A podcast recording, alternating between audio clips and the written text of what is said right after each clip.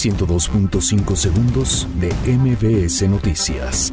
El Instituto Nacional Electoral busca amparo contra reducción salarial. Juez se declara incompetente. Martí Batres, presidente del Senado, asegura que reforma de revocación implica lo contrario a reelección. El Instituto Mexicano del Seguro Social realiza trámites para ofrecer disculpa pública por el caso de guardería ABC. Anuncian la primera Feria Internacional del Libro en la Cámara de Diputados. Diputados del Partido Encuentro Social piden regular uso de motocicletas y bicicletas.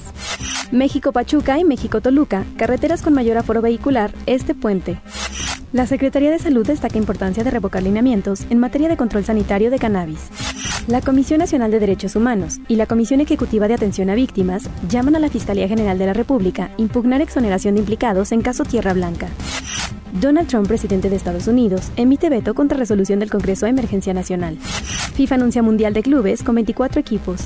102.5 segundos de MBS Noticias.